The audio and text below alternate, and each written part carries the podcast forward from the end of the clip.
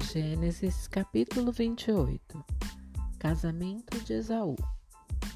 Isaac chamou Jacó e o abençoou, dando-lhe esta ordem: Não desposarás uma filha de Canaã, mas vai a Padã Arã, à casa de Batuel, pai de tua mãe, e escolhe lá uma mulher entre as filhas de Labão, irmão de tua mãe. Deus Todo-Poderoso te abençoe te faça crescer e multiplicar, de sorte que te tornes uma multidão de povos.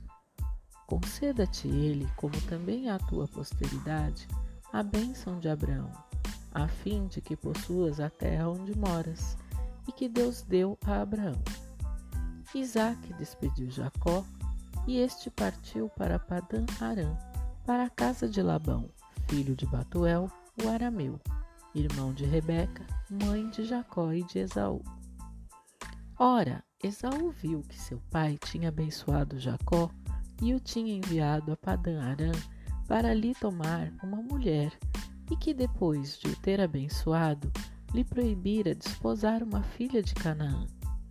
Viu também que Jacó, obedecendo aos seus pais, partira para Padã Arã, e compreendendo que as filhas de Canaã não eram bem vistas pelo seu pai, foi à casa de Ismael e tomou por mulher, além daquelas que já tinha, a Maelete, filha de Ismael, filho de Abraão, irmã de Nabaiote.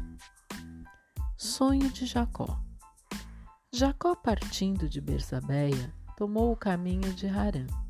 Chegou a um lugar e ali passou a noite, porque o sol já se tinha posto. Serviu-se com travesseiros de uma das pedras que ali se encontravam e dormiu naquele mesmo lugar. E teve um sonho. Viu uma escada que, apoiando-se na terra, tocava com o cimo o céu, e anjos de Deus subiam e desciam pela escada. No alto estava o Senhor, que lhe dizia: Eu sou o Senhor, o Deus de Abraão, teu pai e o Deus de Isaac. Darei a ti e à tua descendência a terra em que estás deitado. Tua posteridade será tão numerosa como os grãos de poeira no solo. Tu te estenderás para o ocidente e para o oriente, para o norte e para o meio-dia, e todas as famílias da terra serão benditas em ti e em tua posteridade. Estou contigo para te guardar aonde quer que fores, e te reconduzirei a esta terra, e não te abandonarei sem ter cumprido o que te prometi. Jacó, despertando de seu sono, exclamou: Em verdade, o Senhor está nesse lugar, e eu não o sabia. E cheio de pavor, ajuntou: Quão terrível é este lugar! É nada menos que a casa de Deus.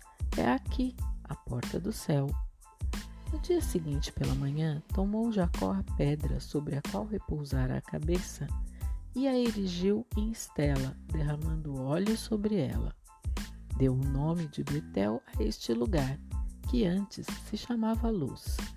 Jacó fez então este voto: Se Deus for comigo, se ele me guardar durante esta viagem que empreendi, se me der pão para comer e roupa para vestir, se me fizer voltar em paz à casa paterna, então o Senhor será o meu Deus.